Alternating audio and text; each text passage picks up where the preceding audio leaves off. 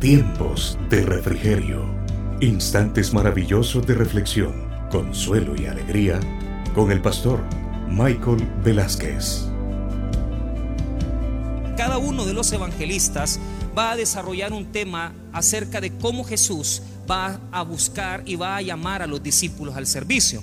Cuando encontramos en el Evangelio de Juan, en los primeros dos capítulos, cómo es el proceso del seguimiento y de la búsqueda de los ministros de Cristo, prácticamente encontramos que a Pedro lo ha llevado su hermano Andrés. Y esto es un evento muy importante, porque Andrés fue el primero que encontró a Jesús. Habiendo encontrado a Jesús, él sintió un gozo grande y fue a buscar a su hermano Pedro.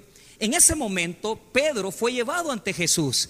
Y Jesús inmediatamente le manifiesta acerca del cambio del nombre que él iba a tener. Y comienza a declarar que el nombre de Pedro sería Cefas, que es ese cambio, esa transición. ¿Por qué? Porque Jesús veía en Pedro, en un primer instante, un hombre impulsivo, un hombre tal vez emocional, un hombre que constantemente cometía errores, pero ese Pedro que Jesús reclutó al principio de su ministerio no se parece en nada al Pedro de capítulo de Hechos, donde Pedro predica el primer mensaje y se convierte en más de tres mil personas. Es impresionante lo que puede ver Jesús en una persona. Es impresionante lo que Jesús ve en un individuo. Posiblemente nosotros vemos en las personas únicamente lo superficial, pero Jesús desde el primer momento vio en Pedro, en ese carácter impulsivo, en ese carácter posiblemente un poco emocional, un hombre que le podía servir a él. Entonces, Juan establece las bases del seguimiento.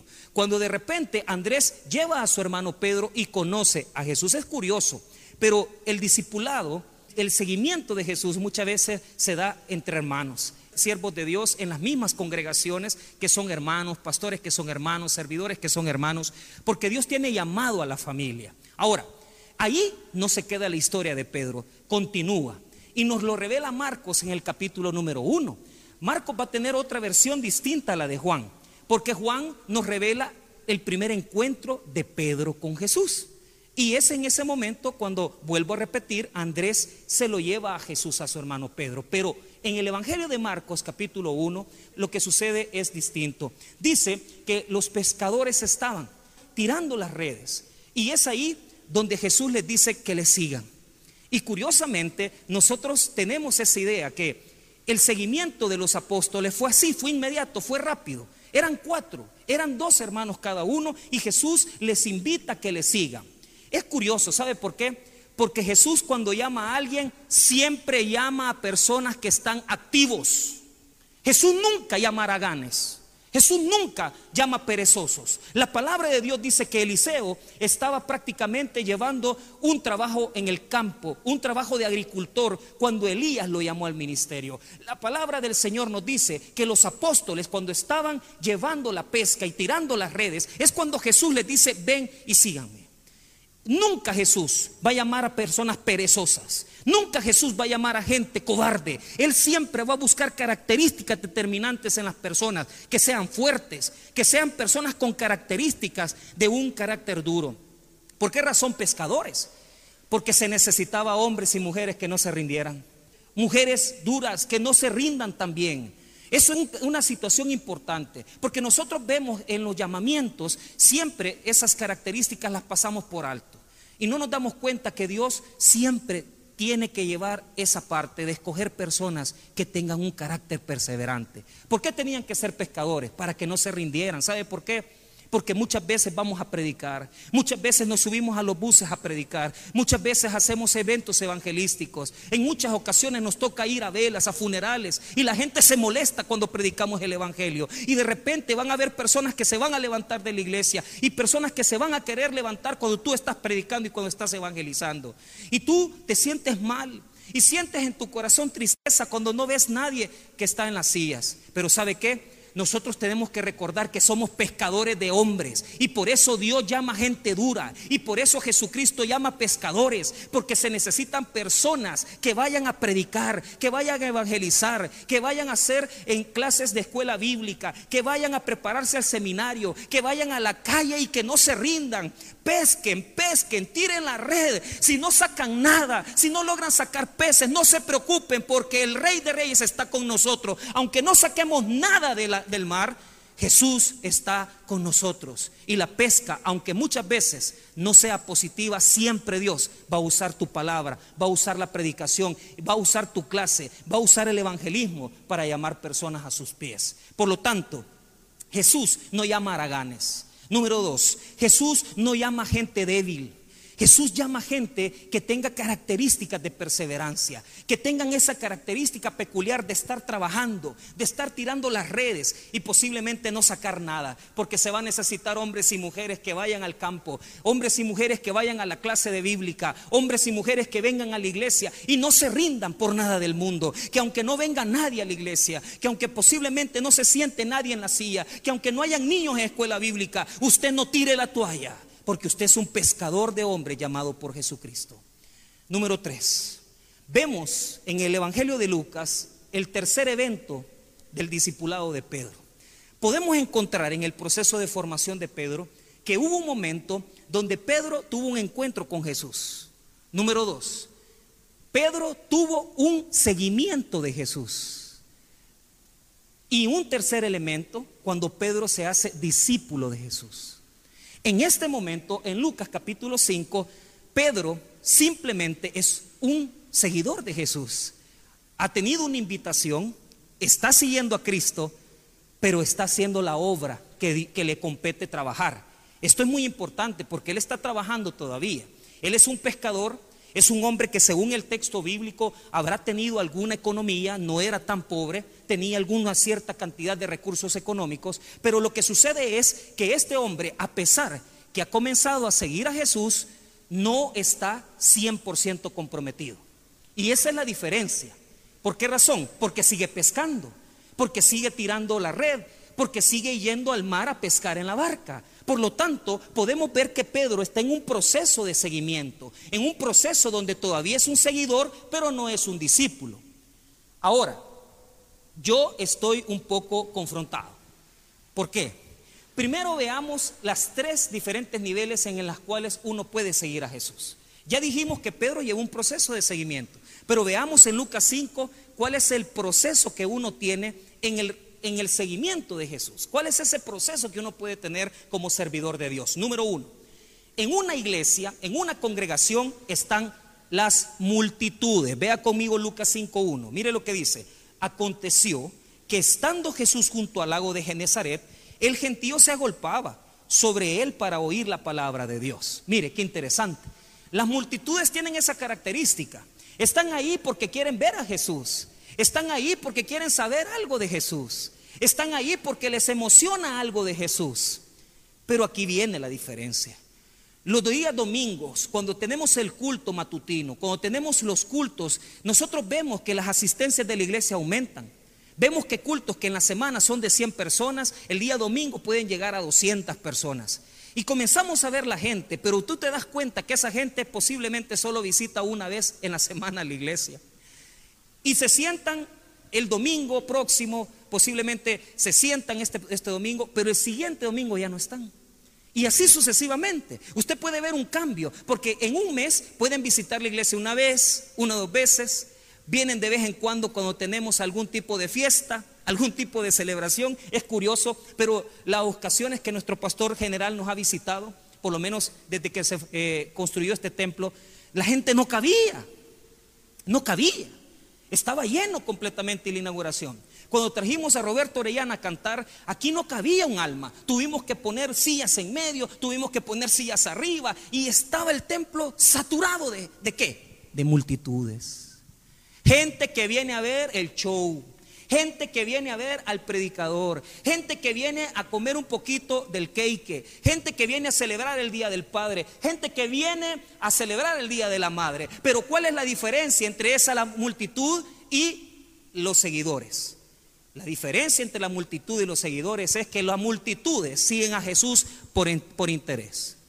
Quieren ver qué saca, quieren ver qué beneficio. Tal vez los traen de vez en cuando o simplemente están aquí porque hay alguna cosa buena que tienen que compartir.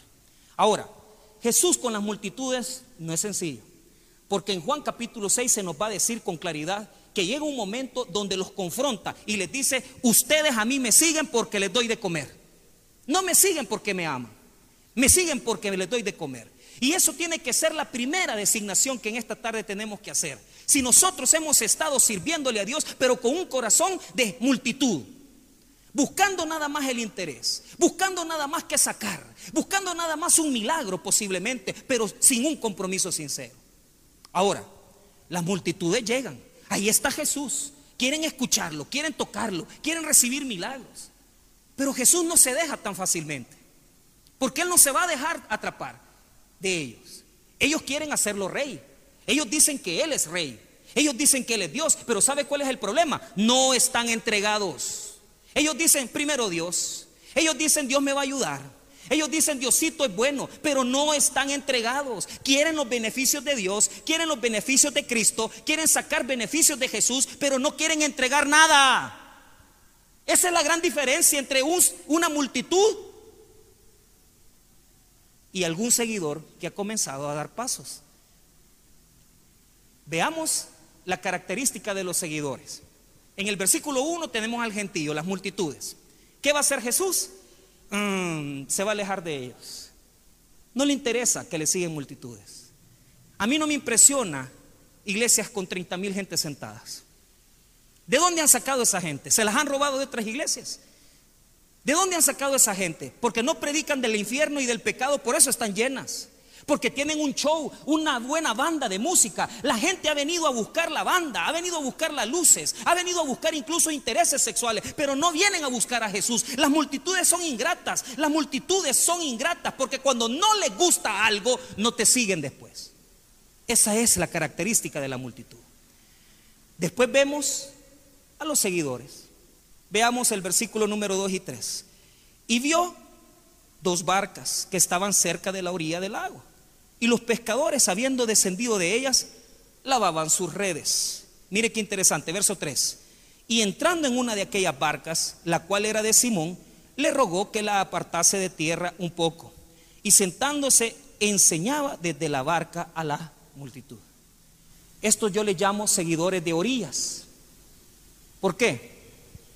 Bueno, característica número uno, dice que habían pescado toda la noche, pero no habían sacado nada. Por lo tanto, la pesca era infructuosa. Por lo tanto, la pesca era una pesca de fracaso. Pero mire qué interesante.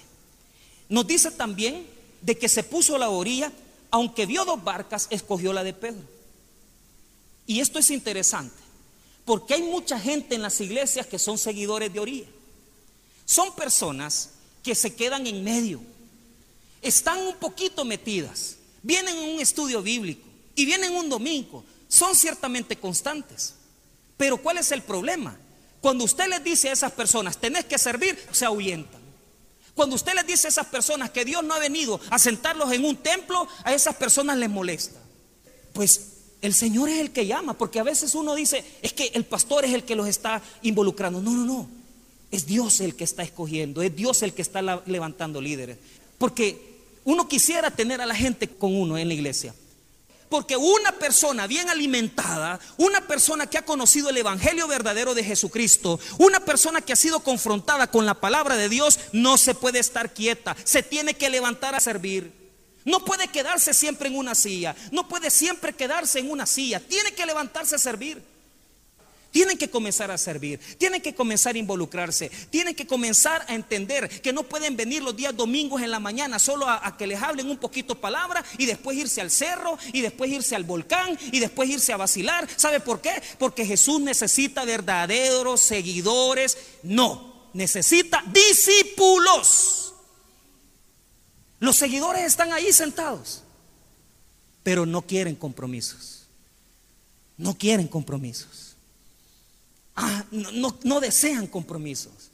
No quieren un paso más con Dios. No quieren realmente dar un paso con el Señor. Y esos son los de la orilla, los que se quedan en la barca, ¿verdad? Pero no se, ve, no se quedan en la barca de Pedro, se, ve, se quedan en la barca que Jesús no usó.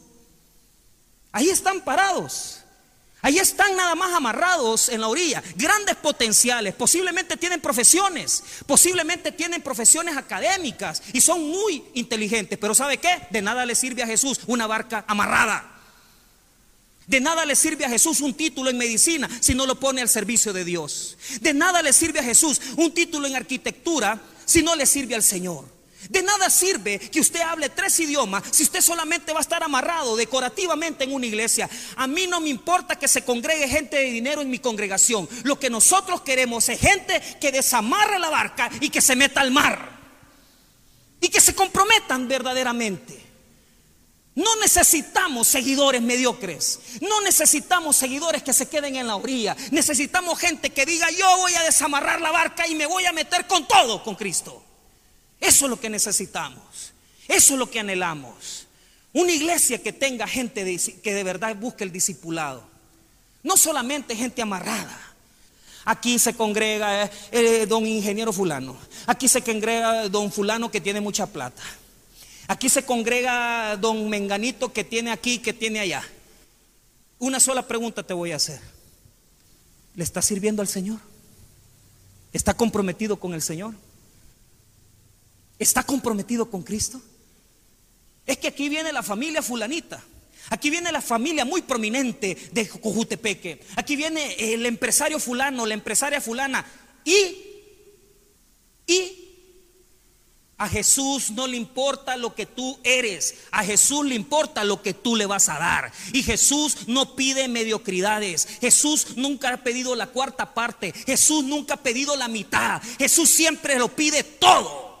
Y tú no te puedes quedar con nada. Y si no estás dispuesto a darle tu vida, y si no estás dispuesto a darle tu carrera, y si no estás dispuesto a darle tu tiempo, y si no estás dispuesto a darle tu existencia, entonces no has encontrado el verdadero Salvador en tu vida. Todavía eres una barca amarrada.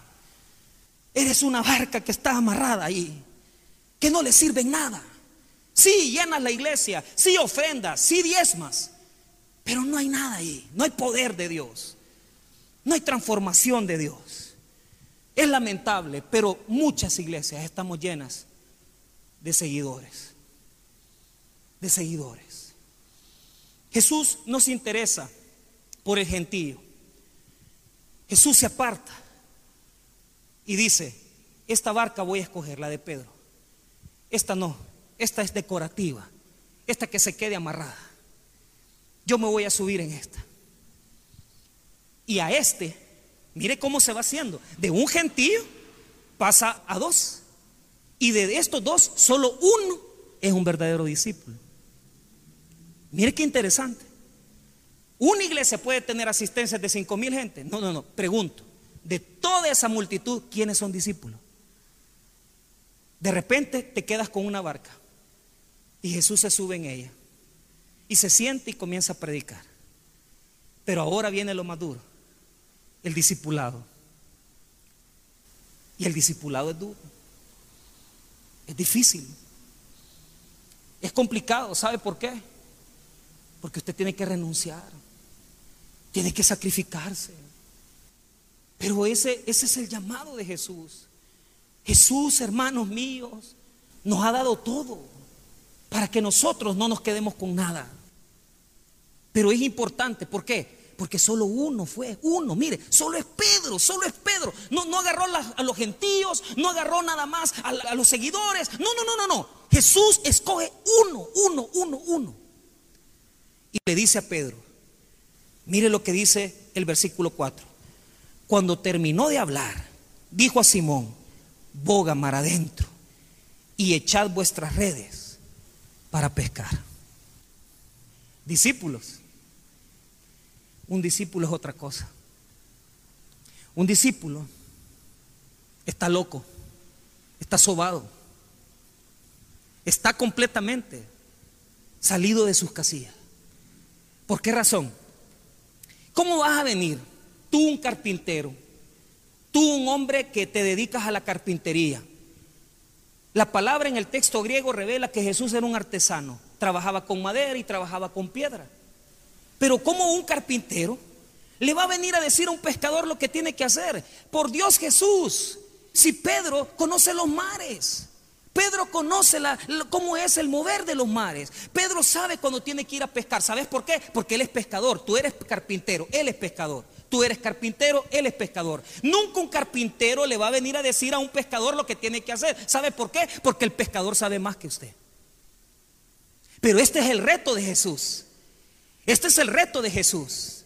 Porque en el Salmo 107 encontramos un texto poderoso que nos dice que solo pocos son los que hacen negocios en aguas profundas. En esta iglesia yo no quiero gente que se quede en la orilla. Yo necesito gente que haga negocio en aguas profundas. Yo necesito gente que quiera decirle a Jesús, yo me meto con todo. Yo me meto con todo lo que tengo. Yo me meto con todo lo que puedo. Yo me meto con lo que puedo darle al Señor.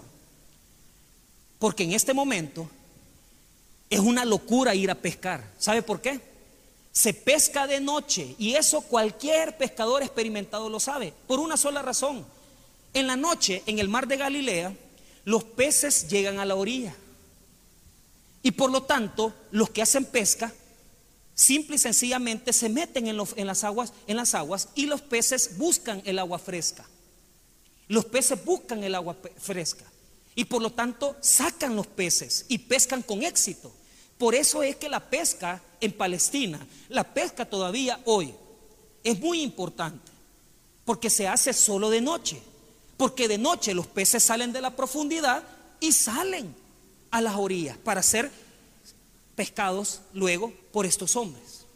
Ahora, ¿cuál era la situación? Jesús le estaba proponiendo a este pescador experimentado, Jesús le estaba proponiendo a este pescador una locura. ¿Cómo vas a ir a pescar de mediodía? ¿Cómo vas a ir a pescar en la tarde? ¿Cómo vas a ir a pescar cuando sale el sol? Al sentir el calor los peces del sol en el agua no llegan a la orilla.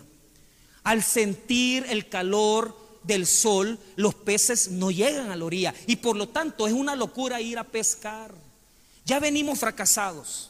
Ya fuimos a pescar y no sacamos nada. Pero ahora Jesús me propone que me vaya a la pesca. ¿Cómo me voy a ir a pesca de día? No lo puedo hacer. ¿Cómo vamos a abrir la iglesia?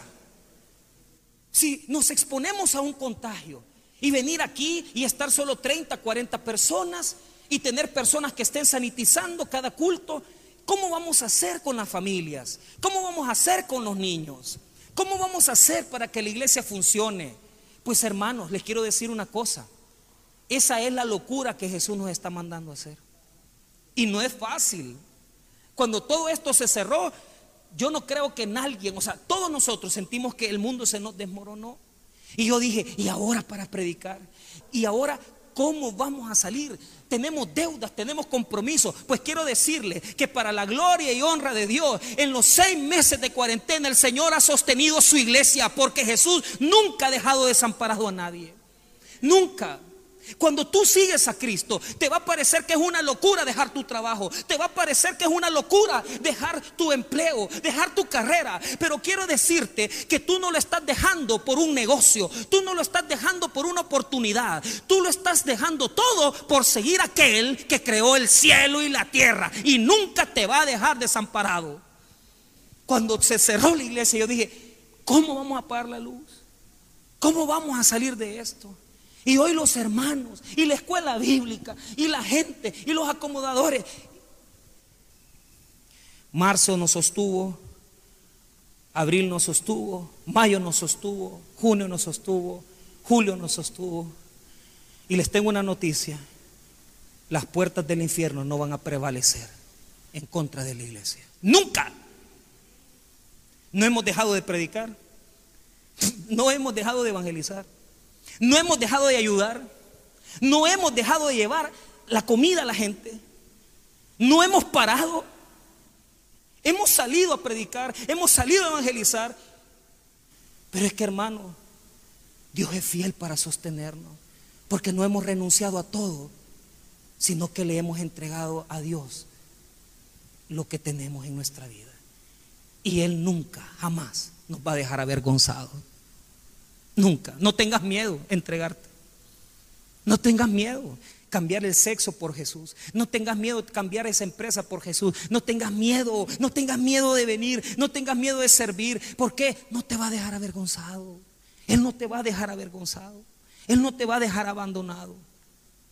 Él no va a dejarte. Si le sirves, no te va a dejar, no te va a abandonar. Él es fiel. Él no te abandona.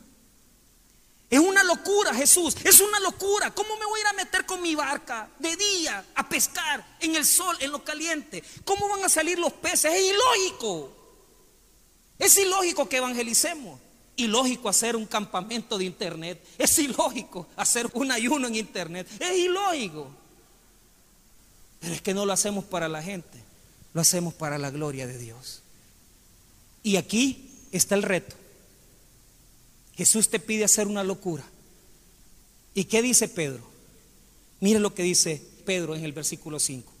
Respondiendo Simón, le dijo, Maestro, toda la noche hemos estado trabajando y nada hemos pescado, mas en tu palabra echaré la red. Qué poderosa palabra. Ahí Pedro está diciendo, Jesús, yo sé que tú eres carpintero, yo soy pescador. Yo tengo la experiencia. Yo sé que es una locura la que me estás pidiendo. Pero me voy a meter. Pero me voy a meter. Y yo quisiera que usted entendiera esto.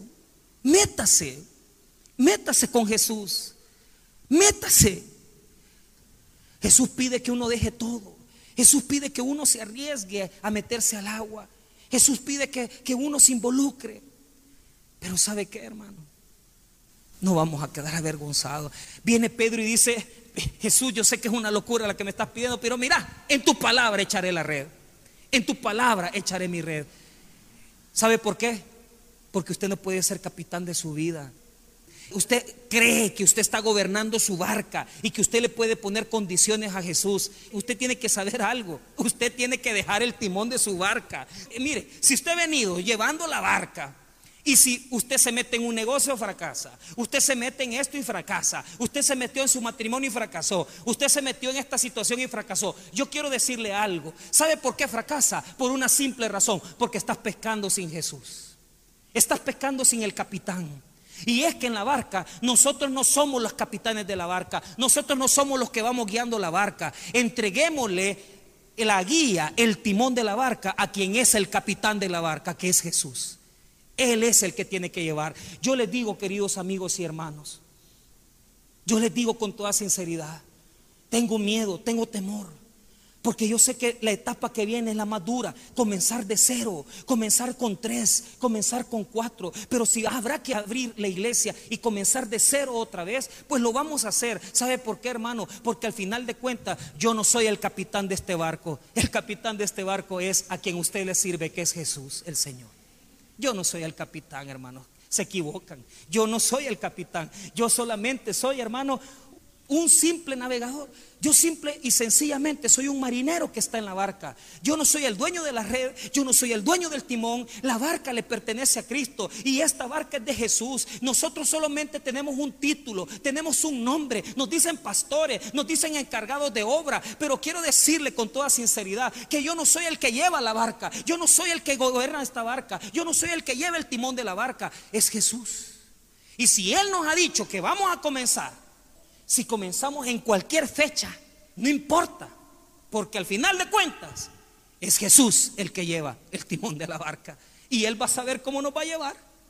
Imagínense que Dios nos tiene tan bendecido y me da tanta esperanza de que vengan personas y digan, pastor, nos vamos a casar. Y yo me siento contento, ¿sabe por qué, hermano? Porque ni en febrero se casan, ahora que vino la pandemia se están casando. ¿Qué quiere decir eso? Quiere decir que Dios ha tocado corazones. ¿Sabe por qué? Uno hace invitación y pasamos de enero a febrero invitando. Vamos a hacer bodas colectivas. Vamos a hacer bodas colectivas. Y bodas colectivas aquí. Una pareja, solo Teodoro, con la hermana Leti. Gloria a Dios que se casaron, buen matrimonio. Y Dios Jesucristo es el que ha tocado corazones.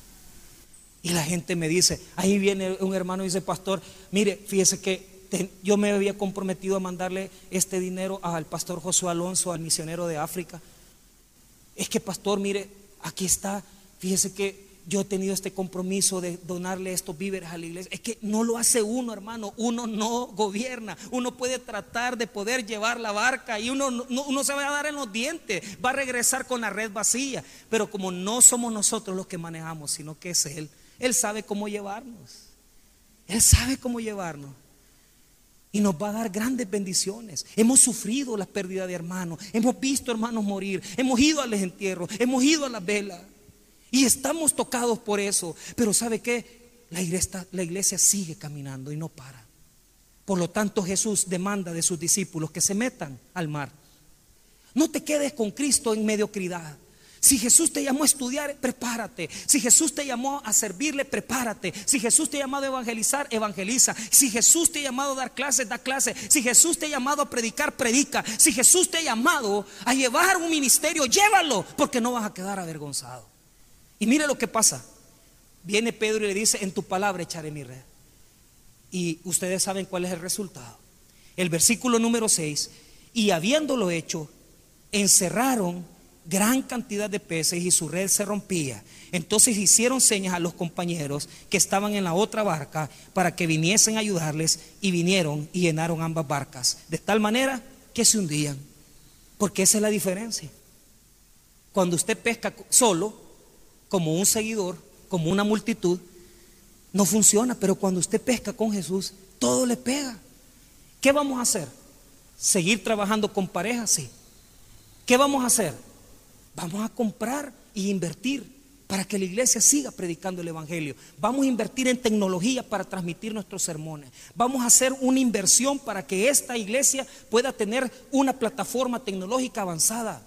Vamos a seguir trabajando con parejas, vamos a seguir trabajando con jóvenes, vamos a seguir trabajando con niños, vamos a seguir trabajando. ¿Por qué, hermano? Nosotros no somos de los que se quedan a la orilla. Nosotros no somos de los que se quedan amarraditos. Nosotros no somos de los que están ahí. Ay, me da miedo servirle al Señor. Ay, yo estoy orando y pidiéndole guía al Señor. Metete, hombre. No seas cobarde. Comprometete con el Señor. Antes amarrar la barca y metete con todo. Dios no te va a dejar solo. Y mire, sacaron tantos peces que las redes se rompían. Ojo, porque en Juan 20, 21 van a hacer otra pesca en la cual no se va a romper. ¿Cuál es la diferencia? La diferencia es que en la última de las, de las pescas milagrosas, lo que está mostrando Jesús es que cuando tiramos nuestras redes, en el nombre de Jesús, no se va a perder nada de lo que nosotros ganemos a Cristo.